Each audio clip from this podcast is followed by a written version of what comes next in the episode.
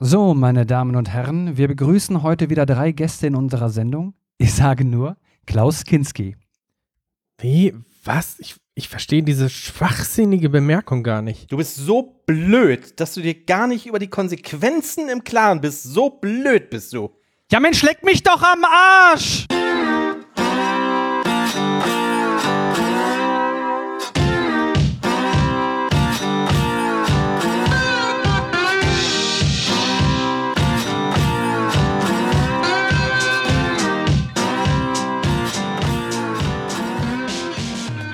Ja, halli, hallo, herzlich willkommen hier, ihr verrückten .NET-Zuhörer, Programmiererschaft, die wir, ihr wirklich wieder so wahnsinnig wart, bei uns einzuschalten. Wir, die DevCouch, das Team, wir sind da für euch, wir lieben euch, wir freuen uns, euch wieder begrüßen zu dürfen.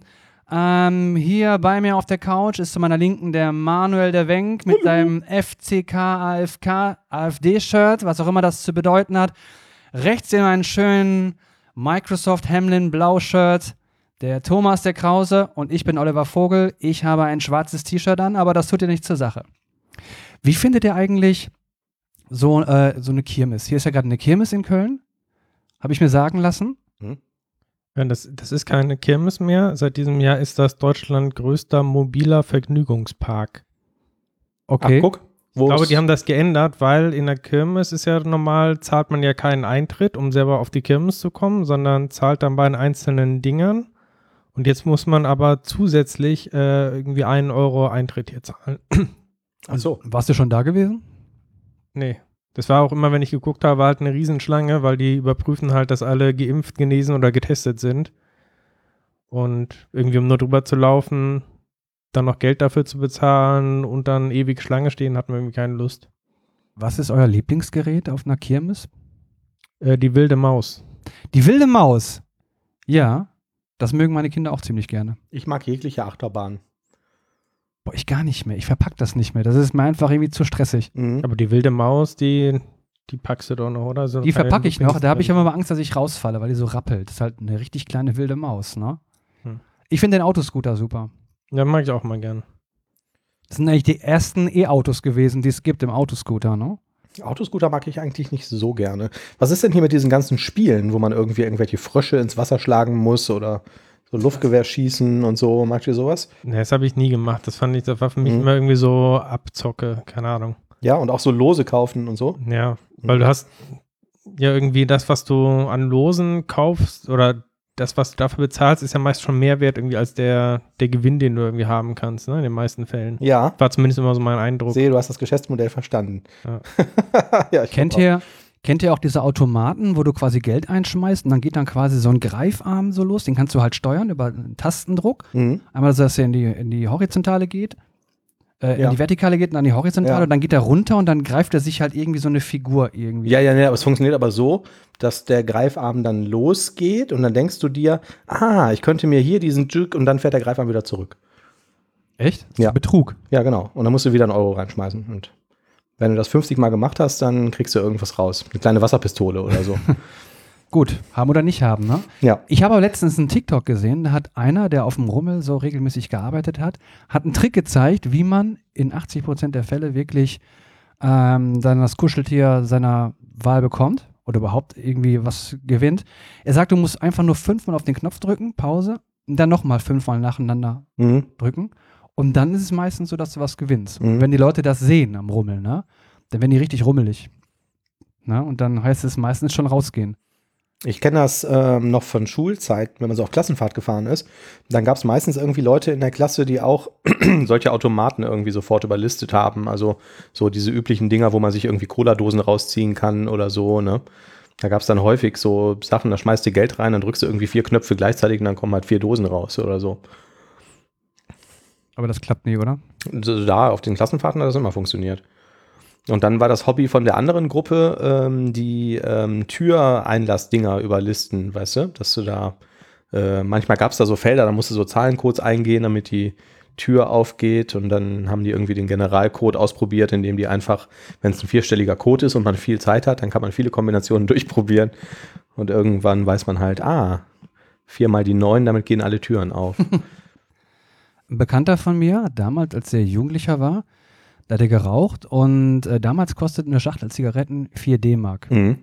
Und der hat sich überlegt, er hat jetzt nur noch 2 Mark und möchte gerne diesen Zigarettenautomat leer räumen. Da hat er quasi dieses 2-Euro-Stück genommen, hat dann da ein Loch durchgebohrt und eine Kordel reingemacht und hatte die Idee gehabt, dann das 2-Euro-Stück quasi reinzuschmeißen, dann mit der Kordel zurückzuziehen Mhm. und da wieder reinzutun. Mhm. Das hat er aber nur, da hat er nur mäßigen Erfolg gehabt, Mhm. weil eigentlich hat er das dann da reingeschoben und weil sich das Geldstück so ein bisschen nach außen gewölbt hat durch die Wucht dieses Bohrers, ist es dann irgendwie stecken geblieben. Da hing da, glaube ich, wochenlang nur so eine Kordel raus und keiner konnte mehr da Zigaretten ziehen. Was für ein Spinner. hat also nicht so gut geklappt. Ja. Das war schon, glaube ich, in den 90ern. Waren die uns schon technisch überlegen. Bei uns in der Nähe ist ein Zigarettenautomat, da ist wohl nachts jemand mit dem Auto gegengefahren, um den zu knacken. Also, ich hab, weiß nicht, ob sie den aufbekommen haben, aber der Automat war auf jeden Fall komplett umgefahren und lag auf dem Boden. Könnte man den nicht besser sprengen? ich weiß nicht.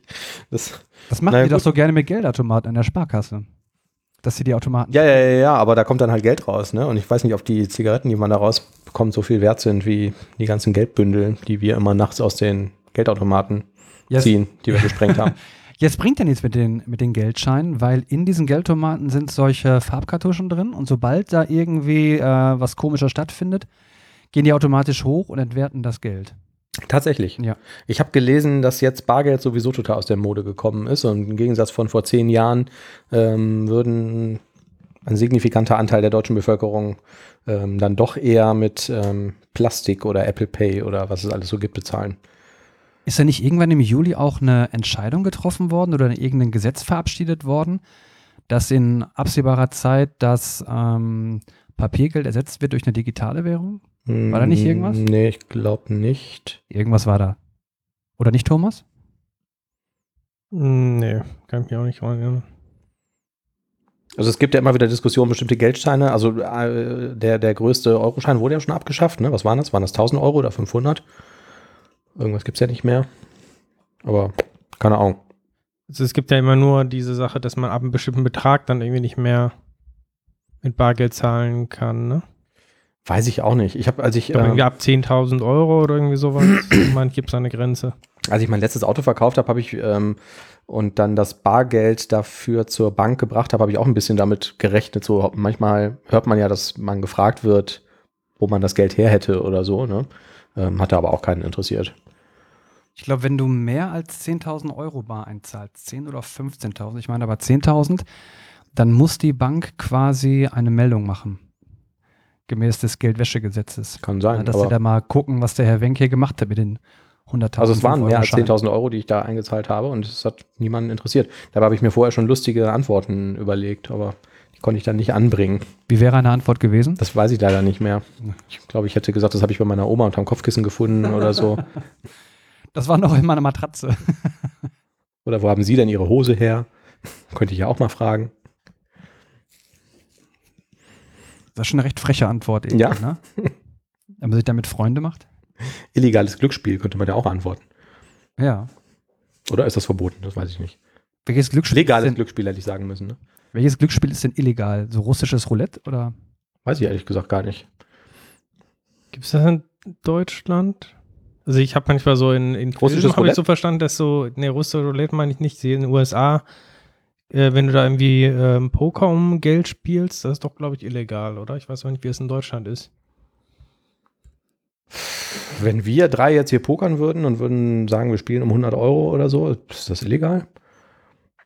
Kann ich mir nicht vorstellen, oder? Ist doch, Ich glaube, russisches Roulette wäre in Deutschland auch legal, wenn man einen Waffenschein hat. solange man gewinnt. Stimmt. Könnt ihr eigentlich pokern? Könnt ihr das? Ja, So was heißt Texas können? Hold'em?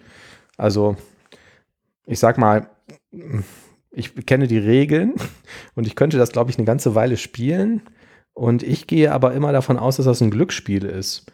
Und weil die Profis, bei den Profis sind es ja immer die gleichen Leute, die gewinnen, scheint das ja irgendwie nicht der Fall zu sein, dass es sich zumindest nicht um ein reines Glücksspiel handelt. Und das, diesen das habe ich gedanklich noch nicht durchdrungen, warum das so ist. Also Ich glaube, die agieren alle auf Basis eines statistischen Modells, das sie Ja. sich für sich entworfen haben. Das du musst kann halt alle sein. Wahrscheinlichkeiten auswendig kennen irgendwie, ne? Ja, ich kenne tatsächlich jemanden, wenn der mit drei bis vier Leuten spielt, dann weiß der, wie hoch die Wahrscheinlichkeit ist, dass ich bestimmte Kombinationen auf der Hand habe. Und ähm, ja, wenn ich den frage, woher er das weiß, sagt er immer, das hat er ja ausgerechnet, aber verrät mir nicht wie. Hm. Also ich habe das zwei, dreimal gespielt, also ich kann es nicht wirklich. Ja, aber es ist ja wirklich so, dass du, ähm, dass es Leute gibt, die ähm, bei 17 und 4 quasi in den Casinos gewinnen, indem sie einfach sich die Karten merken. Mhm. Na, sie sind dann quasi da und memorieren sich das quasi und wissen jetzt, was als nächstes ungefähr für eine Karte kommt und können dann ungefähr absehen, ja, ich gewinne jetzt hier, beziehungsweise ich höre jetzt hier auf, weil ich nicht mehr gewinnen kann. Und wenn man dabei erwischt wird, das heißt, die sehen, die kennen ihre Pappenheimer in den Casinos und ähm, wissen schon, wenn jemand da die Karten zählt. Ich weiß nicht, wie man das halt sieht, ob die dann in ihren Händen spielen und zählen oder keine Ahnung. Jedenfalls, wenn die dich da packen, dann schmeißen die dich raus und dann hast du da in allen Casinos, die sind vernetzt untereinander irgendwie, ne? Ähm, hast du dann wohl Hausverbot. Warum eigentlich? Das wäre doch so, wie wenn jetzt irgendwie irgendeine Firma bietet, was weiß ich, Autorennen an und ich habe das jetzt die ganze Zeit trainiert und kann das jetzt voll gut und dann schmeißen die mich raus. Also Weil das ja nichts mehr mit Glück zu tun hat. ja, wie ist es? Ist doch gut, also wenn man das so im Kopf irgendwie knacken kann. Dann ist es aber kein Glücksspiel mehr für, Aber dann müsste man ja auch Casino. jemanden rausschmeißen, der voll gut pokern kann, weil er die Wahrscheinlichkeiten ausrechnen kann oder so. Und dann sagen, nee, du nicht. Aber stell dir mal vor, du würdest jetzt ähm, beim Lotto irgendwie, äh, hättest du, ich meine, die würden das nicht mit diesen Lottokugeln machen, sondern die hätten da irgendwie einfach einen äh, random Next Int oder so. Ja, Und du hättest jetzt den Algorithmus da geknackt und würdest dann jedes Mal gewinnen. ja, Das wäre doch auch irgendwie unfair, oder? Weiß ich nicht. Würden sie dich auch irgendwie Das rausschmeißen. macht ja relativ viel Arbeit, ne? Zumindest wäre das ziemlich langweilig. Das wäre genauso wie bei der WM, wenn jedes, jede WM in Brasilien gewinnen würde. Ich habe mal äh, eine Zeit lang ähm, Online-Poker gespielt und das ist natürlich ähm, häufig echt totaler Beschiss, ne? Und mitunter auch relativ einfach. Also ich hatte dann irgendwann rausgefunden, dass du, wenn du da an so einem Tisch sitzt, an so einem virtuellen mit drei, vier Leuten, dann ist das häufig so, dass die gleiche Person zwei oder dreimal am Tisch sitzt. Ne, dass er vielleicht drei Rechner zu Hause hat oder mehrere Browserfenster oder mit irgendwelchen Mhm. VPNs agiert oder so und dann spielst du halt alleine gegen dreimal den gleichen Typen. Und da der natürlich weiß, was die beiden anderen auf der Hand haben, ähm, ja, hatte der immer einen leichten Vorteil. Ich bin da sehr häufig total abgezogen worden. Interessant, aber eigentlich könnte man, könnte man da nicht auch einfach eine KI irgendwie? Oder eine AI vielmehr? KI? Und eine KI oder, nee, lassen Sie mich so sagen, eine AI. Vielleicht spielen am Pokertisch? Ja, Aber ist das nicht so gang und gäbe und ein großes Problem, dass sie genau halt viele Pokerbots da irgendwie ähm, am Start haben? Also ich glaube, die versuchen das zu verhindern. Ich gehe mal davon aus, die haben wahrscheinlich auch alle möglichen Captchas und versuchen irgendwie vielleicht auch ähm, dein Handeln zu analysieren. Also da gibt es, denke ich, sehr, sehr viele, die so einen Pokerbot spielen lassen. Du brauchst ja auch keine wahnsinnig große künstliche Intelligenz. Ne? Also ich meine, wenn du rein nach äh, Statistik und Wahrscheinlichkeiten spielst, kann ich mir vorstellen, dass du da trotzdem häufig gewinnst. Vielleicht nicht gegen die absoluten Profis, aber zumindest gegen, gegen die Anfänger und, und Mittelklasse. Das Ja. stimmt, aber die KI kommt dann zum Einsatz, wenn du wirklich ähm, vorgaukeln möchtest, dass es eine echte Person ist. Dann wäre die, glaube ich, ganz praktisch. Dass sie dann zwischendurch irgendwelche Geschichten erzählt oder irgendwelche Witze. Es war doch auch mal irgendwie, noch gar nicht so lange her, hieß es doch irgendwie so eine KI zu ähm, entwickeln oder zu trainieren, die ähm, super gut ähm, Poker spielen könnte. Das wäre jetzt irgendwie so das nächste große Ding, weil das irgendwie schwieriger wäre, als der Schach beizubringen. Also ein Arbeitskollege hat mir mal erzählt, der hat vor, weiß nicht, fünf, fünf Jahren oder so, ähm, hat er auch so Spielebots entwickelt. Jetzt nicht für Poker, sondern für irgendwelche so Online-Spiele. Mhm. Und das war irgendeine Plattform, wo du auch wohl gegen geringe Geldbeträge irgendwie spielen konntest. Mhm. Und der hat halt diesen Bot laufen, der hat dann halt regelmäßig dann so Einnahmen generiert. Ähm, der wurde aber dann auch ähm, dann regelmäßig irgendwie erkannt, rausgeschmissen oder sowas, hat dann, musste ein neues Konto oder sowas machen. Ähm, Ach, und irgendwann hat er auch richtig gut verdient und dann haben sie auch irgendwie, wollten die es nicht auszahlen und ja, auf jeden Fall sind die ja schon sehr hinterher äh, gegen diese Bots. Seid ihr anfällig für sowas irgendwie so, dass ihr an so einem Glücksspielautomaten vorbeigeht und ihr müsst da irgendwie Geld reinschmeißen? Dachte eigentlich nicht, aber ähm, ich habe ein, vor einigen Wochen einen äh, Gentest gemacht, also einen DNA-Test. Ja. Und Da ist das da, rausgekommen. da habe ich jetzt inzwischen die Ergebnisse bekommen und da steht raus, dass ich genetisch prädisponiert bin ähm, für höhere Spielsucht oder so. Ach ja. Mhm. Nee, habe ich überhaupt nicht. Interessiert mich überhaupt nicht. Also, ich habe da, glaube ich, noch nie Geld in sowas geschmissen. Ich eigentlich auch nicht. Also ich finde diese Glücksspielautomaten auch irgendwie doof. Also nicht mal, also die stehen ja in der Pommesbude immer rum, ne? Von Merkur und hier diese ganzen, wo die Sonnen drauf sind und so, ne? Und dann äh, kannst du damit irgendwie die Zeit verplempern. Ja. Und dann denke ich mir halt, ja, das Geld, was ich da reinschmeiße, kann ich doch besser in Cola oder so investieren, ne? Mhm. Da habe ich doch mehr von, als wenn ich jetzt hier wieder stehe wie so ein Blödi. Oder in ETFs oder so. In ETFs, ja, oder in irgendeine Kryptowährung Ja. vielleicht. Ja, Irgendwas, was dann halt nicht weg ist, ja. Ja. Oder in Autos.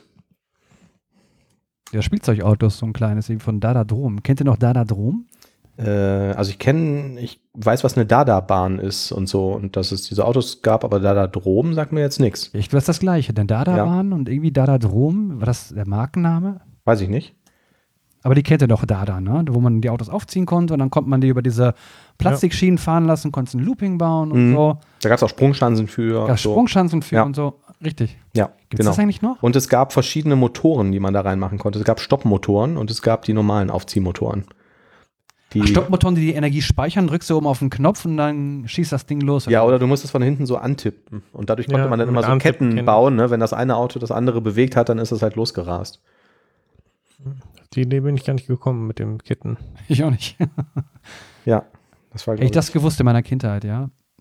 Ja, dann wäre einiges anders Dann gelaufen. Ich, dann wäre einiges anders gelaufen, ja. Dann wäre Michael Schumacher nicht siebenmal Weltmeister geworden. Richtig, genau. ja. Da wird der Zigarettenautomat noch stehen, da den wir gesprengt haben. Nein, das ist nur Spaß, nur Spaß. Bitte nicht verklagen, ist nur Spaß. Ja, ähm, ansonsten hat heute der Thomas nicht Geburtstag, aber Themen mitgebracht. Ja, ich kann noch mal mit einem ganz äh, seichten Thema anfangen. Mhm. Mit dem der, der Tipp der Woche quasi. Ist ja normalerweise eher so Manuels Ding, aber diesmal habe ich auch einen Tipp mitgebracht. Ja. Ähm, und zwar gibt es die Domain github.dev. Wenn ihr auf einem GitHub Repository seid, Mhm. dann könnt ihr das com einfach in dev umwandeln Mhm. und dann bekommt ihr das Repository so als Visual Studio Code online angezeigt. Ja. Das weiß ich, weil das haben wir schon mal davon. erzählt. Mhm. Ja, ich glaube, letztes Mal haben wir es, äh, ja, Nee, wir haben das ist schon länger her, aber wir haben schon mal darüber gesprochen. aber ich glaube, letztes Mal hat es noch anders funktioniert. Da war es, glaube ich, nicht GitHub Dev. Ja, das kann sein. ne? Das kann sein, dass es eine andere URL war. Ja, okay. Ja, also ich glaube, das, ich weiß noch nicht genau, ob das letztes Mal vielleicht von einer nicht-Microsoft Ding war. Ich weiß Okay. nicht. Wir probieren das aber live aus. Ich äh, gehe auf GitHub ähm, ASP.net. Also das ist die URL github.com slash .net slash ASP.net Core. Und ich tausche das .com in der URL aus gegen .dev. Enter. Ich muss mich einloggen. Nichts leichter als das. Scheiße. Zwei-Faktor-Authentifizierung. Wo ist mein Telefon? Ja, schon aufgeschmissen. Also ist dann doch nicht so einfach, wie du uns das verkaufen wolltest, Thomas. Ja. Aber ich kann mich auch erinnern, wir hatten schon diesen Tipp, aber ich bin mir ziemlich sicher, es war eine andere Domain. Ja, das so kann man sein. sich das bestimmt besser merken, von com auf dev einfach. Während ich das hier äh, suche, die Frage, benutzt ihr Passwortmanager? Ja, nutze ich. Und zwar welche? KeyPass. Ich habe. Dashlane. Ah ja, ich habe OnePassword. Okay, das ist jetzt relativ beeindruckend. Ich habe den zweiten Faktor eingegeben. Der macht jetzt hier den kompletten Source Code in einem Visual Studio Code sehr ähnlich sehenden äh, in einer Oberfläche im Browser auf. Ah ja. Das ist gar nicht schlecht. Moment. Hier ist sogar One and Debug. Kann ich das hier ausführen? Das habe ich nie ausprobiert. Keine Ahnung, was dann passiert. Was soll ich da auch ausführen, ne? One and debug are not available in this environment. To run and debug, you will need to continue in another setup. Hm. Ah, und jetzt geht hier irgendwie äh, so ein Klon auf und das müsste ich wahrscheinlich auschecken. Aber ist trotzdem cool. Ja. Also, ich glaube, was ja. du meinst mit Run und Debug äh, geht ja Richtung dann wieder Visual Studio Code Spaces, ne? Ja, Ähm, wo du dann auch mit wenigen Klicks dann einfach im Repository arbeiten kannst und debuggen kannst. was ist daraus eigentlich geworden? Das gibt's doch. Also das, ähm, die Visual Studio Variante wurde ja zurückgestellt irgendwie und jetzt sind es irgendwie GitHub, heißt es GitHub Code Spaces? Ich weiß nicht mehr genau. Auf jeden Fall der Fokus liegt halt aktuell da auf GitHub. Okay. Es gibt jetzt auch neue virtuelle PCs bei Azure, ne? Die haben ja irgendwie sowas, ähm, wie hieß das früher? Citrix Terminal Services und so, ne? Sowas haben die jetzt irgendwie ähm, unter einem anderen Namen auch irgendwie gerade bei Azure gelauncht vor ein paar, vor ein paar diese- Tagen, glaube ich, erst. Diese Windows Virtual Desktops? Ja, oder? ich glaube ja. Aber das kannst du jetzt auch für den Unternehmenseinsatz konfigurieren, ne? Und irgendwie genauso vorkonfigurieren wie so ein, wie so ein Citrix oder so. Also die gab es ja schon länger, aber ich weiß auch, dass es da jetzt Neuerungen irgendwie gab oder Verbesserungen. Ja, und das hat, glaube ich, irgendwas mit der Konfiguration oder der lokalen AD-Integration oder irgendwie sowas zu tun, aber äh, ja, soll wohl irgendwie. Soll ganz toll sein. Keine Ahnung. Ich habe das, mal, ich hab das mal probiert. Hm. Ich habe das mal probiert, irgendwie zum Starten zu kriegen, so ein Dashboard zusammenzubauen. Aber irgendwie bin ich daran gescheitert. Ein Dashboard. Ja. Was für ein Dashboard? Ja, du kannst doch quasi dann dein, äh, so einen virtuellen Desktop quasi zusammenbauen Ja. und den quasi so ansteuern wie ein Desktop, den du quasi, also über einen Internetbrowser, wie äh, als wenn du halt, ja, weiß Ach so. ich, am Computer bist. Mhm, mhm. So, das habe ich mir gedacht, so, boah, ist doch voll geil, das mache ich dann mal. Und dann habe ich, glaube ich, zwei Stunden versucht rumzuklöppeln und bin daran gescheitert. Ah ja. Okay. Also irgendwie, ich, du hab, ich habe dann so ein paar oder eine VM zusammengebaut dafür. Extra, die ähm, dann quasi den Host darstellt und habe dann über dieses Azure AD versucht, irgendwelche Zugangsrichtlinien festzulegen, aber irgendwie hat das dann mit dem ähm, mit der VM nicht geklappt. Da war dann irgendeine komische Fehlermeldung, dann habe ich dann googelt eine halbe Stunde und konnte mir auch keiner sagen, woran das liegt. Dann habe ich andere gelesen, die das gleiche Problem haben, dafür gab es dann auch keine Lösung. dann habe ich mir gedacht, so komm, ja, dann machst du was anderes, dann machst du erstmal Mittag. Damit äh, habe ich mich nie beschäftigt. Aber es gibt ja solche Anbieter, die irgendwie ganz viele vorkonfigurierte VMs anbieten, ne, die man dann in Azure oder AWS oder irgendwo sonst irgendwo hochfahren kann mit ein paar Klicks. Das habe ich früher ein paar Mal verwendet, aber fällt mir mittlerweile auch noch kaum einen Zweck für ein. Wenn man mal irgendwie schnell ein Wiki brauchte oder sowas, ne? Oder äh, was hat man damals irgendwie für, für Issue-Tracking genommen? Hier Track und Redmine und das ganze Zeug, das konnte man immer so per Klick in der VM hochfahren. Ähm, ja, braucht man heute wahrscheinlich auch alles nicht mehr. Ne? Ich weiß auch nicht mehr, wie die Anbieter hießen. Digital Ocean? Die sind doch recht bekannt dafür, ne? Solche, solche. Cloud-Dienstleistungen anzubieten, aber für wenig Geld. Aber dafür für viel Leistung. Ich kann mal schnell googeln. Könnt ihr währenddessen irgendwas summen oder so vielleicht? Du, du, du, du, du, du, du. Du, du, du, du, du, du, du, du, du. Du, du, du, du, du, du, du. Ist eigentlich Bitnami. Du, du. Ah. Bitnami, genau. Die haben halt so ein auf der Webseite ähm, ja so ein Application Catalog und dann kann ich irgendwie sagen, ich möchte hier ähm, was haben wir? Ein Moodle haben oder ein Own Cloud oder ein Lamp Stack oder so und dann kann man das halt per Klick irgendwo hochfahren. Oder ein Jenkins Build-Server. ja, Ja, sehe ich gerade. okay. Mal drauf geklickt. Ja. Ja, wenn man meint, dass das No tut, ne? ich weiß, also mir fällt das, fällt das gerade kaum noch Gründe dafür ein, warum man sowas machen sollte, aber es gibt es auf jeden Fall. Keycloak gibt es da fertig. Keycloak ist ja die ähm, Java-Alternative zum Identity-Server. Also so ein OpenID Connect Authentifizierungsserver.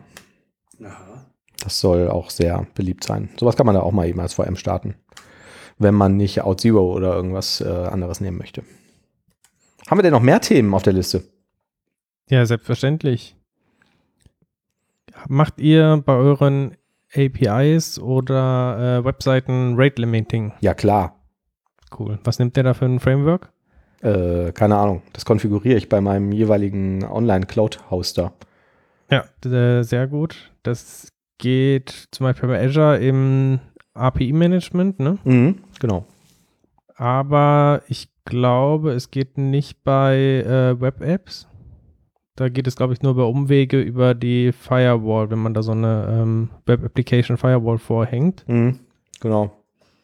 Die kann ja unter Umständen recht teuer sein. Und manchmal hast du ja auch ähm, spezielle Anforderungen an das Rate Limiting, die vielleicht nicht so ganz einfach abzubilden sind. Also nur bestimmte Benutzer dürfen unter bestimmten Szenarien bestimmte Operationen oder so machen. Mhm. Und dann kann es ja durchaus Umstände geben, warum man das vielleicht direkt im Webprojekt haben möchte oder wenn man vielleicht auch nicht den Luxus hat, das in der Cloud irgendwie zu hosten. Stimmt, weil du es vielleicht gar nicht in der Cloud hosten darfst oder so, kannst du dann sowas wie Cloudflare Genau. nicht nehmen. Ne? Mhm. Und da gab es ähm, eigentlich keine direkte Lösung von, von Microsoft jetzt, so ein Rate Limiting umzusetzen. Ja, in der Vergangenheit sowas gemacht, mal mit einem NuGet-Paket, was eigentlich recht gut funktioniert. Ich glaube, das heißt auch einfach nur ASP.NET Core Rate Limiting oder so. mhm. Ähm, aber es sieht so aus, als wenn Microsoft jetzt ein eigenes, ähm, eine eigene Bibliothek in, innerhalb des Frameworks anbieten möchte. System Threading Rate Limiting. cool. Und der Namespace deutet es im Prinzip eigentlich schon so ein bisschen an, dass es jetzt keine Geschichte ist jetzt rein für Webanwendungen, sondern ähm, quasi ein bisschen generischer. Das heißt, man kann es auch in anderen Anwendungen nutzen, immer wenn man irgendwie halt ein Rate Limiting braucht. Es wird da verschiedene Implementierungen geben von so einem Rate Limiter, ähm, je äh, je nach Anforderungen. Und einzelne Frameworks wie ASP.NET Core können dann darauf quasi auf, aufbauen und äh, ihre eigene ähm, Implementierung davon dann umsetzen. Mhm. Das klingt praktisch. Und ja, wie, wie ist da der Status? Also kann ich das runterladen und benutzen oder ist das so ein ähm, .NET 6 Feature? Ja, das ist bisher nur ein Proposal Ach so. im äh, .NET äh, Repository. Mhm. Aber so wie das aufgebaut ist, dieses Proposal, sieht das eigentlich so aus, als wenn das schon ähm, klar ist, dass das kommt. Also steht dort drin, dass äh, das ASP.NET Core Team sich irgendwie committed hätte, da ähm, die Implementierung äh, für sich zu bauen und es sieht schon sehr vollständig aus. Aber das heißt, wir dürfen dann erstmal weiter mit unseren Semaphoren und so rumklöppeln wie ein Blöd. Also wir haben sowas tatsächlich mal gemacht in einem Projekt, was wir nicht online hosten durften. Ähm, also was, was quasi im Haus gehostet werden musste ähm, aus äh, gesetzlichen Gründen. Und ähm, die haben das da damals, das hat das Admin-Team gemacht. Du kannst im IIS, ähm, also quasi dann letztendlich über die Webconfig auch ein Request-Limit definieren und konfigurieren. Über irgendwie so ein, ich weiß nicht, wie das, wie die Technik heißt, ist irgendwie so ein IIS-Rule-Set und ähm, ja, das hat aber auch ehrlich gesagt nie so richtig gut funktioniert. Ne? Also das, die Konfigurationsmöglichkeiten waren da sehr, sehr eingeschränkt. Ja. Also das äh, macht äh, echt Sinn, wenn die sowas können. Cool. Ja, du willst ja manchmal tatsächlich recht spezielle Regeln haben. Ne? Es gibt vielleicht dann irgendwie eine einzelne ähm, Route innerhalb deiner API, die halt besonders sensitiv vielleicht ist und Ja. Da möchtest du dann pro Benutzer vielleicht nur drei Aufrufe pro Minute irgendwie erlauben und Genau, und du möchtest hast vielleicht aber gleichzeitig eine, ähm, die, was weiß ich, ähm, fünfmal in der Sekunde aufgerufen werden muss, weil du irgendeine tolle Realtime-Polling-Anwendung hast oder so. Ja, ja, genau, ja, cool. Da haben wir etwas, worauf wir uns freuen können. In der Tat. Genau, und ähm, was habe ich noch für Themen? Ich, wir haben ja letztes Mal schon über .NET 6 geredet. Da ging es um ja, verschiedene äh, Verbesserungen in ganz verschiedenen Bereichen. Und jetzt habe ich äh, noch mal ein paar Fokusartikel quasi rausgesucht, die jetzt in den letzten Wochen erschienen sind. Einmal geht es um ähm, Performance Improvements in .NET 6. Ähm, das ist ein ziemlich langer Artikel, der sehr ins Detail geht, also solche Mikrooptimierungen an einzelnen Methoden. Die finde ich immer ganz interessant zu lesen, irgendwie gar nicht so sehr, weil jetzt die einzelnen Methoden vielleicht dann so, so häufig von mir genutzt wurden, sondern ähm, ja, weil ich es interessant finde, wenn die zeigen, irgendwie, wie vorher eigentlich aus dem ähm, EL-Code irgendwie da Assembly-Code ähm, quasi äh, kompiliert wurde Mhm. und was jetzt die Änderung ist und also diese ganzen Internas, die finde ich immer sehr, sehr interessant zu lesen. Ja, finde ich auch interessant. Früher gab es da, immer sehr viel. als man noch so Bücher gekauft hat, so gedruckte irgendwie zu solchen Themen, ähm, gab es früher auch immer so ein paar Standardwerke von Microsoft, ähm, so CLA Internals und so, ähm, wo auch über sowas immer berichtet wurde. Ja. Ähm, ja, genau. Hat sich heute so ein bisschen ins äh, Web verlagert wahrscheinlich. Ja, so gefühlt äh, ändert sich das äh, aktuell auch viel zu schnell, ähm, als dass so ein Buch da irgendwie mithalten könnte, ne? Ja, und weil die ja auch ähm, vor allen Dingen ähm, seit gefühlt .NET Core 2.0, ja, oder eigentlich schon seit Beginn von .NET immer wahnsinnig viel ähm, Arbeit in die Performance gesteckt haben. Ne? Und gerade jetzt mit so Cloud-Environments ist das ja noch ähm, wichtiger geworden, dass das halt schnell ist, weil es ja dann irgendwie auch äh, vielleicht auch Geld kostet oder Geld spart, wenn man irgendwie nochmal 20 Prozent weniger ähm, Rechenleistung bezahlen muss. Auf jeden Fall, wenn man das immer so liest, dann hat man mal einen Eindruck, wenn man jetzt von .NET 5 auf .NET 6 updatet, dann hat man direkt äh, doppelt so viel Performance. Äh, Mhm. letztendlich ist es dann doch irgendwie nicht so viel immer, aber Ja, aber ähm, ich habe neulich auch irgendwo auf Twitter ähm, flog so eine Tabelle an mir vorbei, wo die mal irgendwie ähm, irgendwelche Standardoperationen verglichen haben von .NET Framework 4 beginnend bis ähm, .NET 6 und es war ähm, schon immer relativ beeindruckend, dass sich viele Sachen wirklich irgendwie verdoppelt und verdreifacht haben in der Performance. ja, ich glaube, Also- das Hauptproblem, warum man es in vielen Anwendungen nicht sieht, ist, dass die gar nicht so CPU gebunden sind, sondern eher halt IO gebunden, ne? Und Ja, dann eine Methode in einer Sekunde mehr braucht oder weniger, äh, ist dann nicht so wichtig. Ja, ja, häufig ist das so. So, äh, nächste äh, Artikel über .NET 6, .NET 6 ist ähm, von InfoQ .NET 6 Threading Improvements. Davon hat man beim letzten Mal schon über ähm, das Parallel for Each gesprochen. Also ist die asynchrone Variante von Parallel for Each. Also for Each Async. Mhm. Ähm, aber es gibt da auch noch weitere Verbesserungen. Ähm, das Interessante, was ich da fand, ist der Periodic Timer. Wie ihr vielleicht wisst, ähm, gibt es in .NET Framework insgesamt fünf Timer-Klassen. Und diese fünf Timer-Klassen waren aber quasi nicht. Fünf, okay. Also es gibt den System Timers Timer, es Ja, gibt den es gibt System System Threading Timer, es gibt den System Windows Forms Timer, Ja, richtig, ja, es gibt den System Web UI Timer kenne ich nicht, und dem System Windows Threading Dispatcher Timer. kenne ich auch nicht. Doch, Und jetzt, aus alten WPF-Zeiten. genau, das müsste Ach, der stimmt. Ja, WPF ja, ja. sein. Ja. Ja, ja, ja. Und in .NET 6 wird es den Periodic Timer geben. Und der kann ähm, Cronjobs oder so. Nee, das Haupt, äh, was der kann, ist äh, ein Async. Also der ist Mhm. Async Hm. enabled. Mhm, mhm. Das heißt, ähm, die normale Vorgehensweise ist bei dem, dass du ein ähm, Wait for Next Tick Async aufrufst Mhm.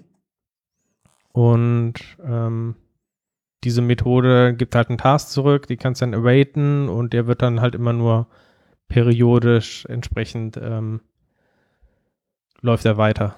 Ah, okay, das ist natürlich eine relativ schöne ähm, Syntax. Die Zuhörer können das, wenn sie möchten, in den Shownotes äh, auf devcouch.de nachlesen oder in dem Podcatcher ihrer Wahl. Ähm, genau, also man sagt irgendwie, man definiert halt einen Timespan, ne? also was weiß ich, zwei Minuten oder so und sagt jetzt New Async Timer mit diesem Timespan als Parameter im Konstruktor. Und ähm, dann haben sie jetzt hier im Beispiel eine While-Schleife und sagen While await Timer, wait for next tick Async. Mhm. Okay, ja. Also das ist tatsächlich ein Szenario, was mit den anderen Timern eher schwierig ist, weil die lösen ja in der Regel dann Events aus oder ähm, rufen halt Callbacks auf. Entweder im, ja, äh, bei diesen Windows-Timern oder sowas halt ähm, über einen entsprechenden äh, Dispatcher Mhm. oder halt auf einem Threadpool-Thread irgendwie, ne? Und Mhm.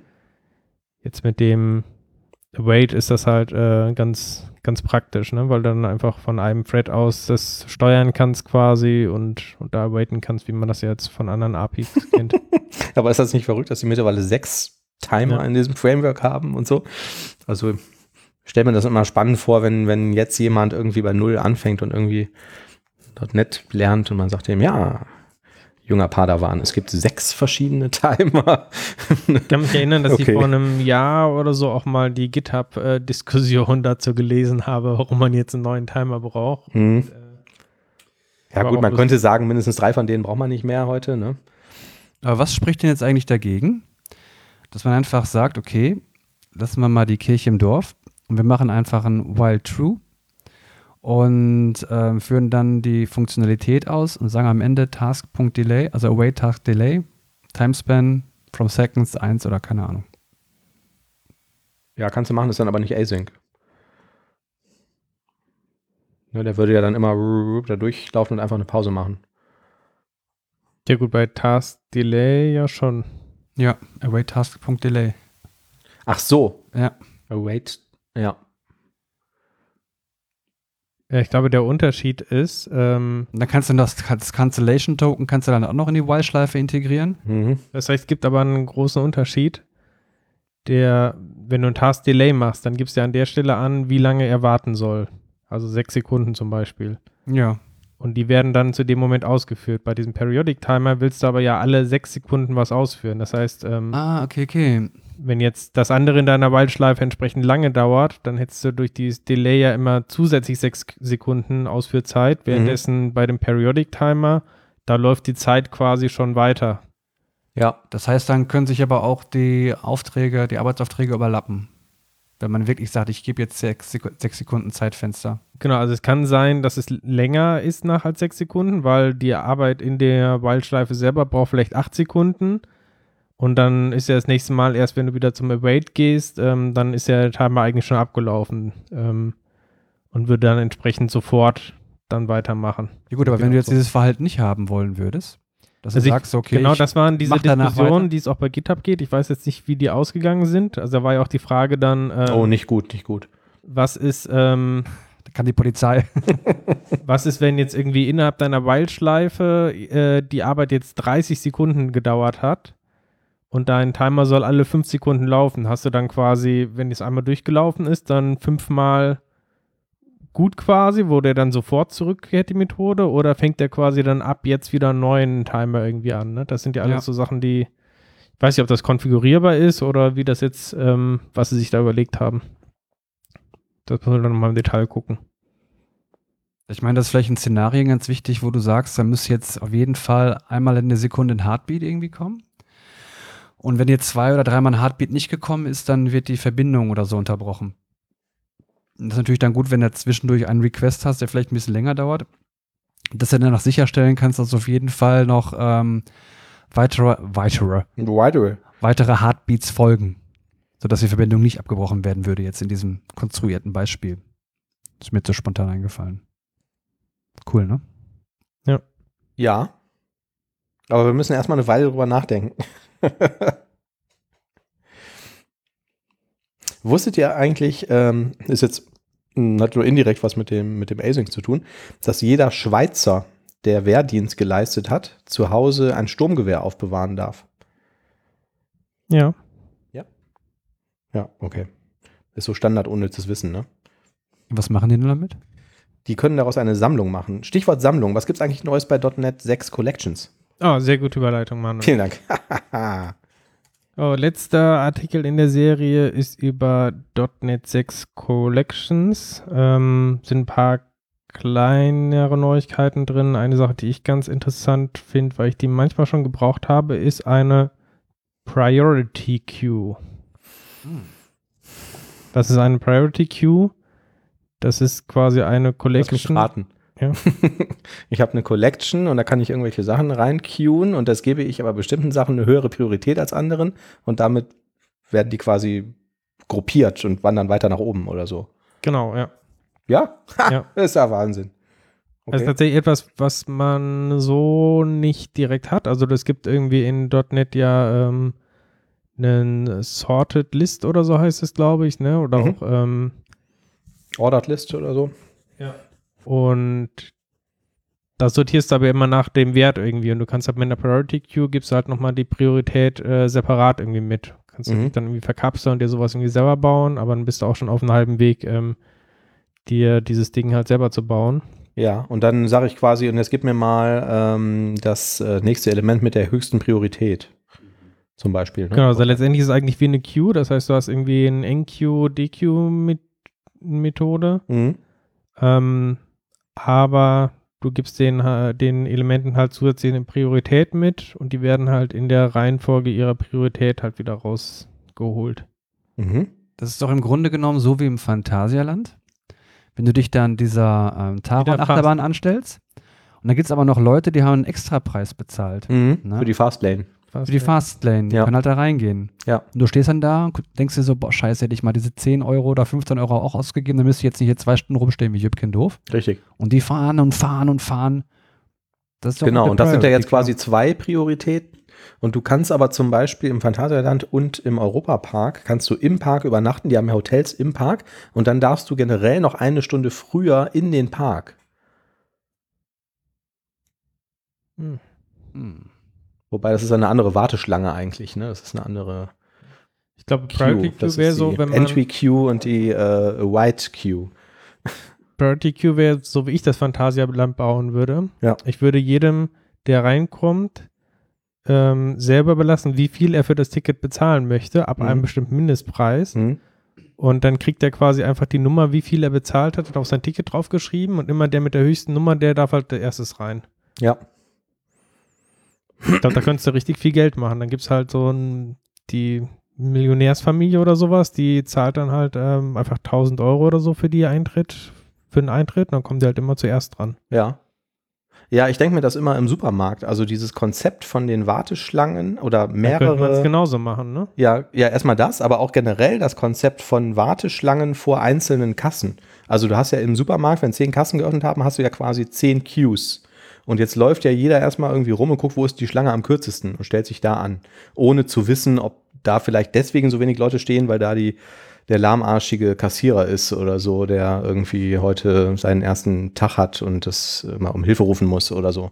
Viel besser wäre es ja nur eine Warteschlange zu haben und von dort aus werden die äh, Zahlenden oder die Kunden, die bezahlen müssen, dann auf die einzelnen Kassen dispatcht. Das ist ja eine sehr schöne Analogie auch ja. zum, zum Thread-Pool, ne? Oder so von The Worker Threads. Da gibt es Ja. auch dann ganz ausgeklügelte Algorithmen, die auch tatsächlich erstmal so arbeiten, jeder Worker hat so seine eigene Schlange, aber dann gibt es sowas wie äh, Work Stealing oder sowas, wo dann eine, ein Worker halt dann doch von anderen Schlangen Leute rüberrufen kann, so kommen Sie bitte zu mir quasi, Ja. ne? Hm, Ähm, wenn seine Schlange abgearbeitet ist und er äh, mehr Arbeit braucht. ja, Ähm, genau. ja, gibt Ja. ganz schöne Analogien.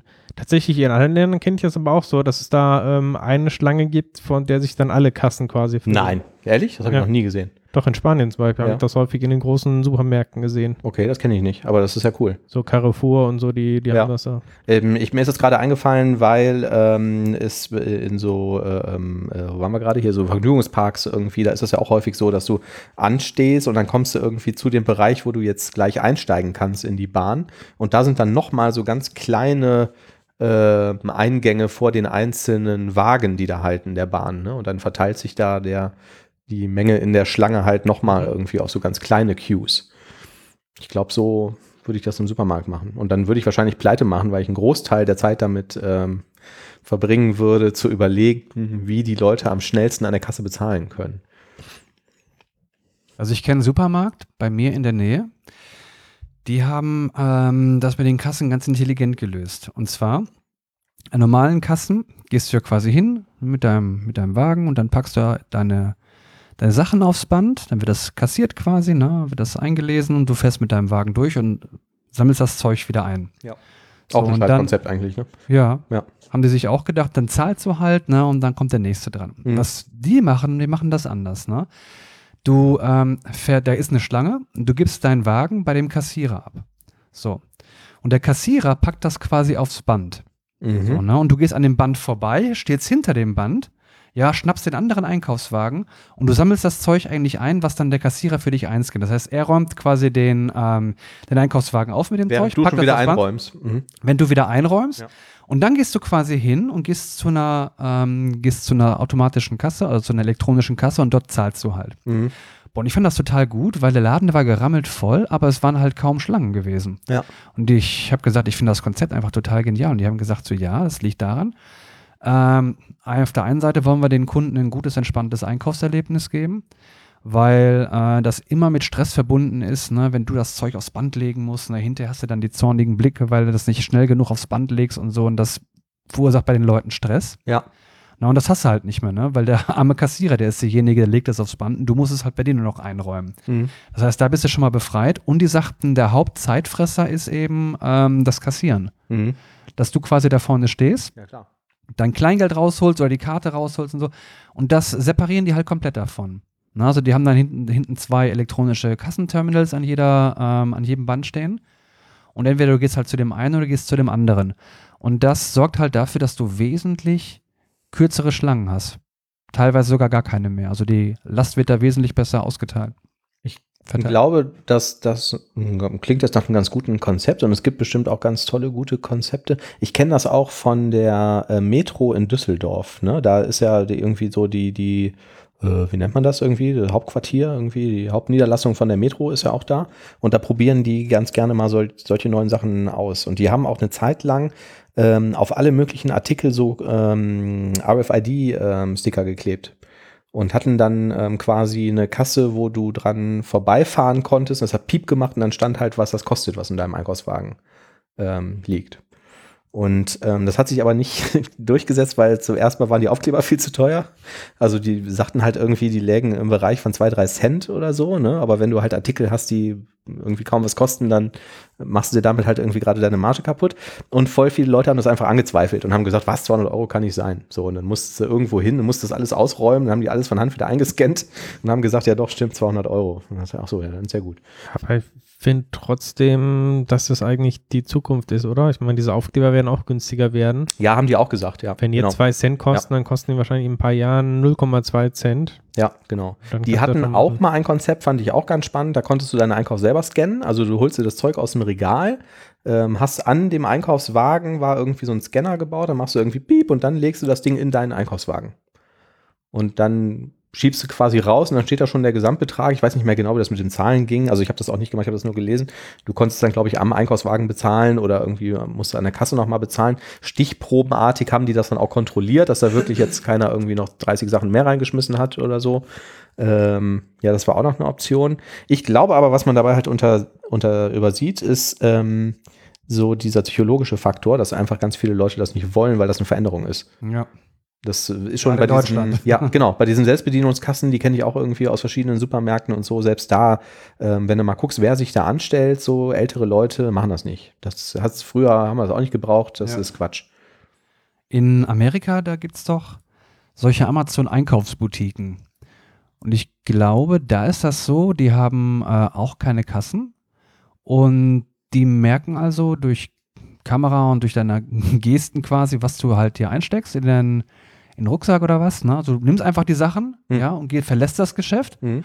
Und äh, die merken, was du genommen hast und geben dir hinterher die Rechnung. Das ist natürlich schlecht für Ladendiebe, ne? Ziemlich schlecht, ja. Es wäre wär lustig, wenn da tatsächlich jemand einfach dann äh, vor den Kameras sitzt und sich genau aufschreibt, was der Oliver alles aus dem Regal nimmt und das dann nachher dir auf dem Konto abbucht. also statt Kassierern hast du dann einfach so zehn Leute die ganze Zeit auf den Kameras die Leute beobachten. Ja, vielleicht machen die das sogar so, ne? Also. Und verkaufen das hier als große KI, ne? Aber tatsächlich hocken da Und hier. wie hieß das? Wo, wo haben die das gemacht? Was hast du gesagt? In den USA, Amazon? irgendwelche Ach so. Amazon-Einkaufsboutiquen. Ja. Ja. Sonst hätte man diese Cappe auch Shoplifters nennen können oder so. Alle gucken sich ganz heimlich um und stecken irgendwas in die Tasche und so und am Ende kriegen sie dann auch eine Rechnung zugeschickt. Also ich mache diese äh, Selbstbedienungskassen eigentlich ganz gerne. Also besonders so im, im Bauhaus oder so, also wo du in der Regel jetzt nicht so super viele Artikel hast und dafür auf die Schlangen verzichten kannst. Ich Ähm, ich mag das auch. Früher hat man dann noch kostenlose Tüten bekommen. Mittlerweile gibt es das ja nicht mehr. Ähm, Kenne ich auch so. Du konntest das bei ähm, Real zum Beispiel immer direkt dann in so eine Tüte einräumen ne? und hast dann konntest die Tüten mitnehmen. Ja, ja, pff, gut, das wird sich halt irgendwie alles verändern. Ne? Aber ja, ich glaube, das dauert halt wirklich lange, weil viele Leute einfach nicht bereit sind dazu. Ich kann auch meinen Vater, äh, ähm, den könnte man niemals dazu überreden, irgendwie irgendwas nicht mit Bargeld zu bezahlen. Das ist einfach ähm, Teufelswerkzeug irgendwie, mit irgendwas anderem zu bezahlen. Wie sagt man so schön, Bargeld lacht. Ja, sein Argument ist aber zum Beispiel immer, dass er sagt, da würde man ja völlig den Überblick verlieren darüber, was man jetzt irgendwie hier irgendwo ausgegeben hat. Sage ich, hä? Das macht Genau, Klingen und dann ne? steht halt in der App hier, du hast gerade Ja. 50 Cent beim Bäcker ausgegeben und so. Das, also mehr Übersicht geht doch gar nicht. Mit Namen und alles. Also bei Bargeld frage ich mich immer, warum sind denn die 100 jetzt schon wieder weg? Ja. Ja, ja genau, ja. Ich habe auch so eine, so eine äh, Buchhaltungs-App oder so eine Tracking-App, wo ich dann manchmal auch vergesse, irgendwie so Bargeldsachen einzutragen. Und äh, genau, so nach, wenn man dann irgendwann mal ins Portemonnaie guckt und sagt, hä? Nach meiner Liste müssten hier noch 100 Euro drin sein. Wo sind die? Ich habe vor vielen, vielen Jahren, habe ich tatsächlich auch mal hier mit äh, Quicken damals immer ähm, genau verfolgt, wie viel Geld ich wo ausgegeben habe. Da Mhm. gab es dann halt auch immer diese Kasse Bargeld irgendwie und das war immer halt die schlimmste, weil du wusstest nie, was habe ich da jetzt nochmal gekauft, warum fehlen da irgendwie jetzt 3,80 Euro? Das waren immer irgendwelche, voll von irgendwelchen Korrekturbuchungen. Ja. Also ich habe auch so ein Budgetierungsprogramm und ähm, verteile dann auf verschiedene Töpfe quasi ja die ähm, Geldsummen, die ich halt ausgeben möchte für Lebensmittel oder für irgendwelche, was ich, Streamingdienste oder keine Ahnung, alles Mögliche halt. Du siehst das noch ein bisschen auf, was du ja, tanken und was weiß ich, ne? Aha, Tank. So, und ich habe auch ein Budget. Und Strom? Auch Strom? ja, Strom sind quasi so, das sind Fixkosten quasi. Ne? So. Die sind halt, äh, Mhm. sind halt darüber gekapselt.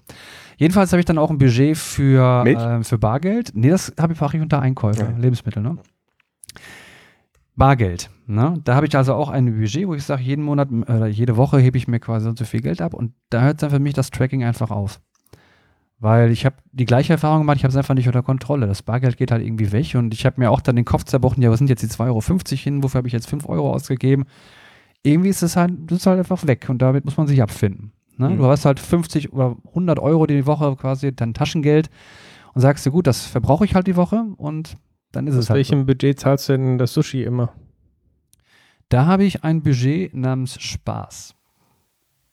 Ich habe ein Budget namens Essen auswärts. Echt? Mhm. So fein granular mache ich das nicht. Ich habe einfach alles Spaß und da über Spaß mache ich halt Kino, mache ich Essen gehen, mache ich halt. Was macht noch so Spaß? Was macht noch Spaß im Leben? Was macht noch Spaß im Leben? Kino wäre bei mir unter Kultur verbucht. Genauso wie Konzerttickets Aber und welchen so. Vorteil bringt dir das, das jetzt das so fein granular zu verbuchen? Ähm, ja, eigentlich keinen. also jetzt, wo du es sagst, Spaß ist, ähm, ja, Also, aber Spaß ist halt auch sehr unpräzise, ne? Und jetzt konntest du heute nichts essen, weil das Budget für Essen auswärts schon aufgebraucht war. Nee, wir sind heute spontan zu so einem Rahmenladen gefahren und habe ich mir gedacht, ach, Rahmen mag ich gar nicht so gerne. Und dann stand ich davor und hatte eine, nee, wir konnten da nicht rein irgendwie oder es sah jetzt, ich weiß jetzt nicht, wie es da drin aussah, ich bin nicht reingegangen, aber draußen hing jetzt auch keine Karte und dann ähm, habe ich die Webseite aufgemacht und habe darüber gescrollt. Das war sehr unübersichtlich irgendwie und dann hatte ich eine sehr konkrete Vorstellung. Ich dachte, ich hätte gerne irgendwas mit Curry und Nudeln, aber ähm, vegetarisch sollte es sein. Und dann habe ich damit nichts gefunden. Und dann gab es irgendwie Reis. Und dann dachte ich, ah, okay, Reis geht auch, Reis mit Curry. Und das gab es aber irgendwie nur mit Schwein. Und dann habe ich gedacht, ah, weiß man nicht, wo das Fleisch herkommt und so und wie es dem Tier gegangen ist. Der arme Und- Manuel war völlig überfordert. Dann bin ich nebenan zum Bütchen gegangen und habe mir eine Fritz-Cola geholt. Rhabarberschorle. Und dann flogen immer wieder diese, diese, diese Papageischar immer wieder um, die, um den Häuserblock. ne? Ja, das war beeindruckend. Kanntest du die? Ist Nee. das so üblich? Da fliegen Papageien durch Köln zu Hunderten. Was? Habe ich noch nie gesehen. Also 30, 40 Stück waren das wirklich, ne? Und die flogen halt immer wieder um den gleichen Häuserblock. Und die kamen alle fünf Minuten vorbei. Ja.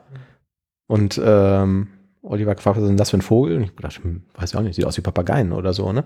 Kannte ich jetzt auch nur aus Berlin. Da gibt es irgendwie so eine Siedlung, da fliegen so Wellensittiche rum, aber wirklich auch zu Hunderten, die sitzen da in Bäumen und so.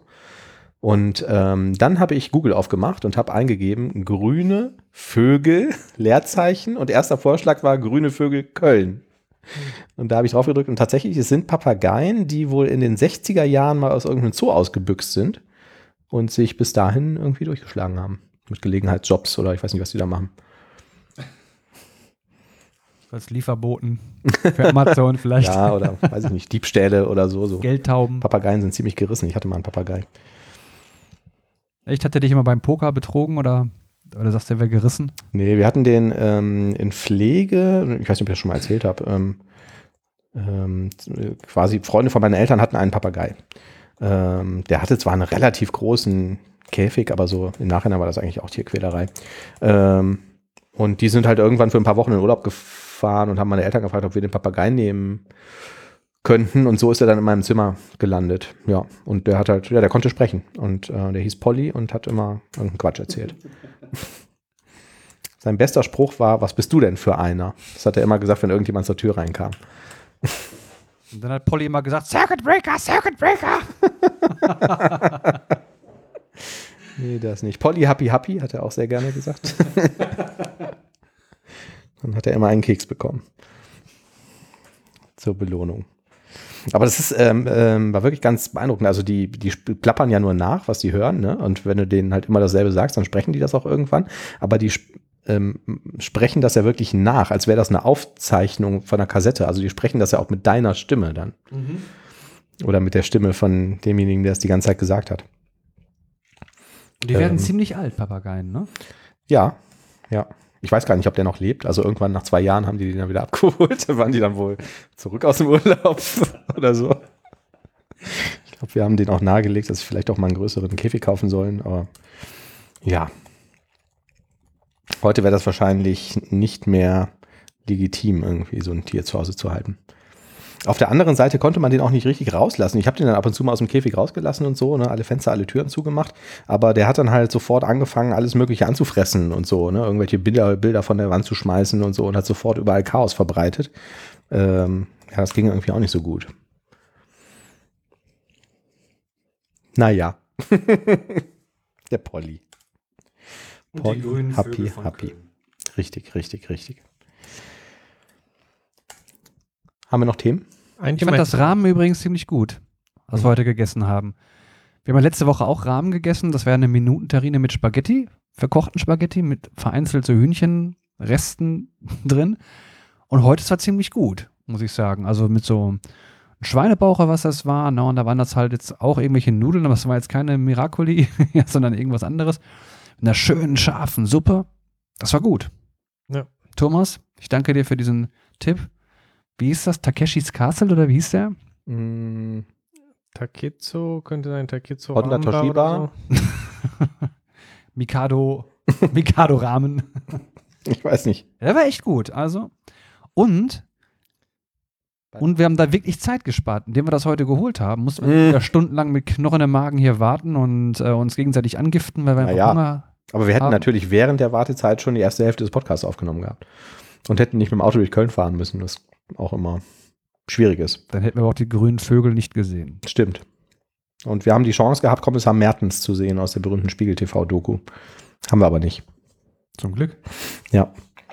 Aber ich habe die hier, glaube ich, mal gesehen. Also Ja? ich, ich habe ihn nicht direkt erkannt, aber ich habe die, ähm, Die ein, genau. Mhm. Ja, ist auf jeden Fall ein Tipp ähm, bei. Und ich habe auch immer gesehen, ähm, wenn du genau darauf achtest, wenn du dir nochmal die alten Folgen anguckst, dann fahren die auch manchmal hier durch Deutz, also ganz in der Nähe. Ja.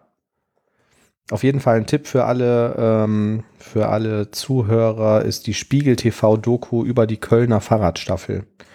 Ähm, Gibt es auf YouTube und äh, wahrscheinlich auch irgendwo anders im Internet. Sehr unterhaltsam. Ja, Kommissar Mertens, toller Typ. Haben wir noch Themen? Ein Thema noch. Schieß los, Thomas. OpenAI Codex. AI OpenAI. oder AI? OpenAI. AI? Wir haben äh, vor ein paar Folgen ja gesprochen über diesen GitHub Copilot. Mhm.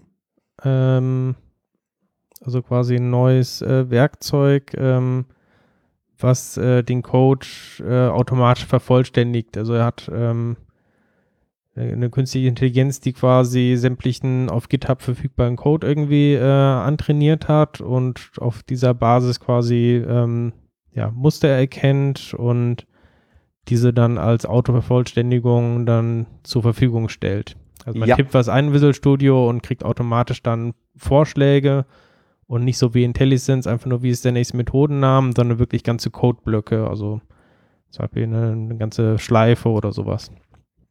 Und ähm, das kommt ja quasi von Microsoft und es gibt ähm, von OpenAI ähm, gibt es jetzt eine Alternative, das nennt sich Codex. Das heißt, also die funktionieren ein bisschen anders, ähm, aber sehr interessant anzusehen. Ich habe da eine Demo mal verlinkt in unseren Show Notes. Ähm, wie funktioniert das? Du kannst da iterativ quasi eine Anwendung programmieren. Ähm, das heißt, du gibst Anweisungen, was passieren soll und siehst das entsprechend ähm, auf dem Bildschirm. Die Anweisungen können sowas sein wie ähm, immer wenn ich die Leertaste drücke, soll irgendwie ähm, das Mannequin auf dem Bildschirm äh, nach oben gehen. Mhm. Das schreibst du als Text quasi. genau, das schreibe ich als natürlichsprachigen Text einfach. Mhm. Und die OpenAI Codex erzeugt daraus quasi JavaScript, ähm, was dann das entsprechend umsetzt als Funktion. Du kannst dann nächste Anweisung geben und das kommt alles, baust quasi so dann iterativ dein Programm zusammen. Das heißt, okay, ich schreibe jetzt das. Das Beispiel von dir war, immer wenn ich die Leertaste drücke, soll das Mannequin nach oben hüpfen. Und wenn das jetzt aber zu schnell nach oben hüpft oder so, dann kann ich dann schreiben, nicht so schnell, Punkt. Soll nicht so schnell nach ja, oben genau, also der tatsächlich merkt er sich auch so ein bisschen den Kontext. Du Mhm. kannst also was sagen wie, ähm, äh, soll irgendwie, Ahnung, 30 Prozent langsamer oder so sein oder halb so schnell. Ähm, kannst du sagen, wenn jetzt irgendwie das Mannequin mit dem Papagei kollidiert irgendwie, dann ähm, zeig irgendwie ein Game-Over-Screen. Aber Thomas, wenn unser Beruf damit komplett überflüssig wird, dann sagst du uns doch vorher Bescheid, oder? Ich fand es ganz interessant, weil auf der einen Seite ist es tatsächlich dieses, ich schreibe irgendwie natürlichsprachig, muss keine Programmiersprachen irgendwie lernen und ist auch nicht so natürlichsprachig, ähm, wie man das vielleicht von so ein paar ähm, ja, Lernprogrammiersprachen kennt. Ich weiß nicht, ob ihr äh, Logo kennt, ähm, wo man so ein äh, Turtle irgendwie programmiert. Ja, ja, klar. Ja, mhm. Ähm, so ist es also nicht, äh, wo man ja trotzdem noch eine genaue Syntax irgendwie einhalten muss, sondern es ist wirklich tatsächlich äh, natürlich sprachiger Text, ähm, der interpretiert wird Mhm. und auch letztendlich äh, automatisch trainiert halt auf Basis von Mustern. Also letztendlich eigentlich nur die logische Weiterentwicklung ähm, von, ähm, von diesem GitHub-Copilot. Ähm, aber trotzdem muss man noch ein bisschen ja, dieses strukturelle Denken irgendwie haben. Also wenn ich eine konkrete Idee habe, ich möchte jetzt irgendwie ein Computerspiel programmieren. Ich glaube, wenn jetzt, äh, wenn ich dir jetzt sage, ähm, jetzt schreib mal irgendwie Anweisungen für so ein Computerspiel, musst du ja trotzdem noch diese Überlegung haben, wie kann ich das jetzt irgendwie in einzelne Schritte aufteilen? Irgendwie Mhm. zum Beispiel, ich drücke irgendwie auf den Cursor-Taste und das Männchen bewegt sich irgendwie nach vorne. Mhm. Wenn irgendwie Männchen und Papagei kollidieren, dann soll das Spiel zu Ende sein. Das sind ja alles schon, du formulierst ja damit eigentlich schon so ein bisschen so einen Algorithmus, irgendwie wie, wie das Spiel funktionieren soll, ne? Und dann Ja. ist ja eigentlich diese, wenn man das schon hat, dann ist Übertragung ins, in Code ja irgendwie letztendlich das Einfachste dann, ne? Von Mhm. der Sache. Ja. Von da weiß ich nicht, ob es jetzt wirklich ähm, so schnell geht, dass unser Job da wirklich überflüssig wird. Du meinst, es ist mehr oder weniger auch nur irgendwie eine gewisse, mh, naja, nicht Syntax, aber irgendeine Beschreibung Ja, du der musst Aufgabenlösung, ne? genau, du musst es halt trotzdem noch sehr detailliert beschreiben, ne? Ja. Ja. Okay. Nur auf einem anderen Abstraktionsniveau, ne? Du musst vielleicht diese Syntax der Sprache nicht mehr so genau ähm, beherrschen, wie bei, was weiß ich, C-Sharp oder so. Aber wie gesagt, es ist äh, verlinkt quasi so eine Live-Demo, die ist ähm, zwar recht lang, aber ich fand die sehr, sehr unterhaltsam. Ist ein bisschen schwierig, immer in so einem, so einem Podcast zu erklären, wie es irgendwie funktioniert. Das kann man sich wahrscheinlich schwer vorstellen. Ja.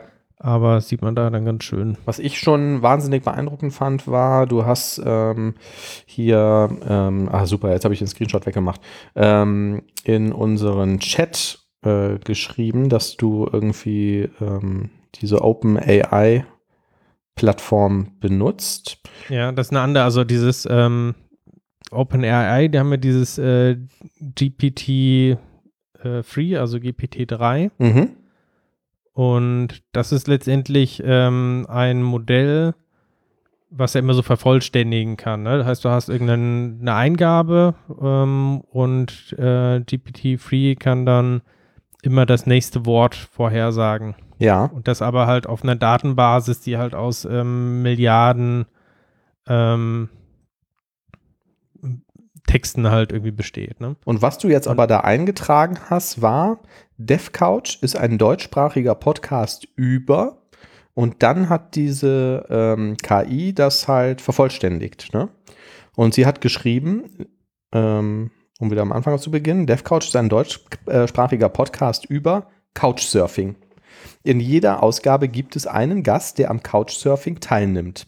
Dabei erzählt er, wie er Couchsurfing anwendet, wie er darüber bloggt oder wie er selbst im Vergleich zu seinen Gastgebern auf jemanden zugeht. Ja, also es sind schon halt irgendwie Texte.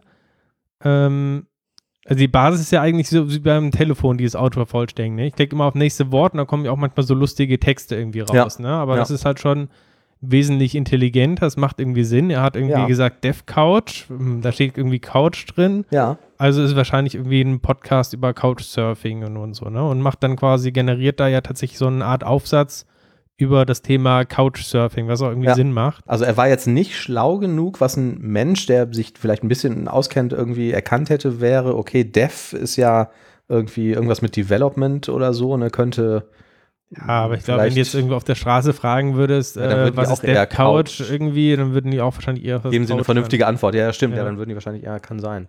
Ja, oder vielleicht würden die auch irgendwie auf ein Möbelhaus äh, äh Sitzgelegenheiten-Test-Podcast kommen. Und was so. unsere Zuhörer gar nicht wissen, hm. unser Intro-Gag heute, hm. der kommt ja auch aus der Feder dieser künstlichen Intelligenz namens AI. Hm. Naja, irgendwie die, die zwei Sätze danach kamen, waren die Federn eher äh, GPT Oliver.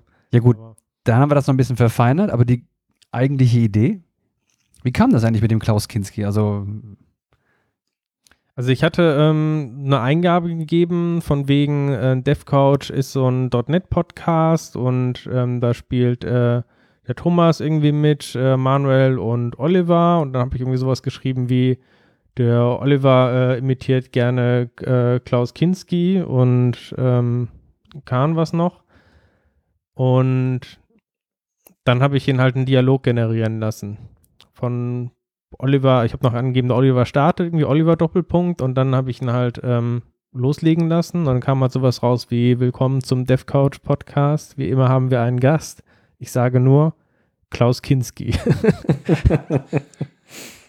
Das fand ich dann so gut, dass ich gesagt habe, komm, da machen wir, damit können wir arbeiten. Und dann kam dieser wunderbare Intro-Gag zustande heute. aber wirklich wunderbar. Ich habe aber noch ein schönes Beispiel. Thomas hat angegeben, auf der DevCouch unterhalten sich drei freiberufliche Softwareentwickler über und äh, die KI hat ausgespuckt über ihre Erfahrungen. Zum Thema Freelancer in der Außenwelt wird mir die Frage gestellt, wie ich das alles finde. Ich konnte es noch nie schaffen, einen einzigen Satz über mein Privatleben auszusprechen, der nicht ironisch klingen würde. Darum sage ich, ich bin sehr zufrieden. Sehr, sehr zufrieden mit der Außenwelt. Das ist eigentlich schon fast lustig. Also. Das war definitiv lustig. Aber lest doch mal weiter vor. Was danach kam, das fand ich dann auch noch irgendwie ziemlich Ach so, Entschuldigung, das habe ich jetzt ähm, schon wieder geschlossen. Eine Sekunde. Das ist auch ein Zitat aus einer der Anfangssequenzen von Akte X. Stimmt das wirklich? Ich habe das Akte X nie gesehen. Ist das, ist das wirklich ein Zitat daraus? Ich finde, manchmal kommen tatsächlich solche Fakten irgendwie da zustande, wo man sich nicht sicher ist, hatte das jetzt irgendwo aufgeschnappt? Ist das ja, echt eben. oder ja, ist das genau, komplett ja, erfunden? Ja. Ne? Wieso ist es so schwer, über mein Privatleben zu reden? Weil ich selbst Außenwelt bin? Das Problem ist, dass die Leute, die mich kennen, nichts von der Außenwelt wissen wollen. Hast du einen Freund? Nein. Bist du lesbisch? Nein. Wie ist, was ist denn dann? Hast du einen Freund? Nein. Bist du lesbisch? Nein. Was ist es denn dann? Ich kenne solche Gespräche. also das hat jetzt irgendwie. Es hat schon was von moderner Kunst irgendwie. Ja, es hat jetzt irgendwie zum Ende hin irgendwie keinen Sinn mehr ergeben. Aber dafür, dass man am Anfang reingegeben hat, auf der DevCouch unterhalten sich drei freiberufliche Softwareentwickler über, ähm, ist er doch am Ende sehr stark abgeschweift. also. Ja. Genau, aber ich wollte eben ja. auch, also ja. der Unterschied ist, die äh, kommt quasi aus der gleichen Feder und auch dieses äh, Codex ähm, basiert letztendlich auf der gleichen Basis. Also auch mit dem GPT-3 konnte man schon ähm, so im Ansatz äh, programmieren. Ne? Also du konntest, ähm, weil da halt im Trainingssatz auch einfach ganz viel Code-Tutorials oder sowas drin waren, mhm. konntest du dann sagen, hier als Eingabe, folgender C-Sharp-Code äh, sortiert eine Liste, Doppelpunkt. Und dann ähm, hat er halt vervollständigt mit irgendwie entsprechendem äh, Code dafür. Ja. Ähm, genau. Und ich habe äh, irgendwann vor Monaten mich für diese ähm, Beta für GPT-3, jetzt habe ich es irgendwie in allen Varianten schon mal ausgesprochen, GPT-3? äh, registriert und äh, GPT-3. habe jetzt in meinem Spam-Folder irgendwie die Einladung von vor Wochen irgendwie gesehen. Mhm. Und ja, da kann man, kann ich jetzt kostenlos mit äh, rumspielen erstmal. Kühl. Ja, dann kannst du uns ja noch viele neue Intro-Gags damit generieren. Oder Software, die diese Intro-Gags äh, schreibt. Ja. Oder vielleicht sogar ein DevCloud-Computerspiel. Wenn ich die Leertaste drücke, muss der Oliver sehr hoch springen. Würde mich mal interessieren, was dabei rauskommt. Ja, also bestimmt nicht das, was du jetzt gerade dir wünschst. Also hochspringen. Ich kann nicht so hochspringen. Ich habe jetzt an sowas wie Super Mario gedacht. Echt? Aber sowas wäre ja auch vollkommen absurd, das zu beschreiben, ne? Wenn der Oliver mit dem Kopf gegen, gegen einen Stein stößt, dann kommt oben eine kleine Schildkröte heraus, die er schnell aufsammeln muss. Oder eine Münze. Mhm. Oder ein grüner Pilz. Oder eine Feuerblume. das bitte zufällig. Das ist schon, äh, muss man schon irgendwie, Aber also auch, meistens eine Münze. auch um das zu beschreiben, irgendwie so ein bisschen bewusstseinserweiternde Substanzen konsumiert haben, glaube ich. Vielleicht. Man weiß es nicht. Ja, haben wir noch einen Witz zum Abschluss? Ich weiß nicht, was sagt denn die AI dazu? Ich habe tatsächlich versucht, über ähm, GPT-3 Witze generieren zu lassen, aber das war irgendwie alles nicht sehr erfolgreich. Kannst du nicht irgendwie sowas sagen wie, kommt ein Mann zum Arzt oder so? Ja, aber die waren meistens irgendwie nicht so, so lustig, die Witze, die da rauskamen. Ich glaube, Mhm. das Konzept von Humor versteht er noch nicht so wirklich. Vielleicht war die Vorgabe nicht musst- genug. Ja, was auch interessant ist, ähm, oft passiert es, dass die irgendwie, ähm, weil es wahrscheinlich auch vom Internet gelernt hat, ähm, dass der zu irgendwelchen ähm, beleidigenden Inhalten oder sowas äh, da generiert. Mittlerweile ähm, kommt dann immer in der Oberfläche so eine Warnung, dass die Antwort halt ähm, äh, offen, äh, wie heißt das, wie übersetzt man das aus dem Englischen, offensive Content, also Äh, ja, Be beleidigend, ja, kann man schon sagen. ne? beleidigende ja. hm. Inhalte äh, enthalten könnte. Mhm. Also ich hätte wirklich noch einen Witz anzubieten, einen Informatikerwitz. Ich hätte danach auch noch einen. Wer zuerst? Äh, du. Zwei Informatikstudenten fahren über den Campus. Sagt der eine, woher hast du das tolle Fahrrad? Darauf der andere, als ich gestern spazieren ging, fuhr ein hübsches Mädchen mit diesem Fahrrad an mir vorbei. Als sie mich sah, warf sie das Rad zur Seite, riss sich die Kleider vom Leib und schrie, nimm dir, was du willst. Der erste Student nickt zustimmend, gute Wahl. Die Kleider hätten dir vermutlich nicht gepasst. Den kenne ich schon, aber das ist eigentlich sehr gut, ja. Da kann ich jetzt nur noch gegen abstinken. Nein, erzähl einfach. Ja, das Einzige, was bei mir halt irgendwie noch einigermaßen funktioniert oder was richtig funktioniert, ist äh, das Kurzzeitgedächtnis. Ich sag mal toi, toi, toi. Herein. Tschüss.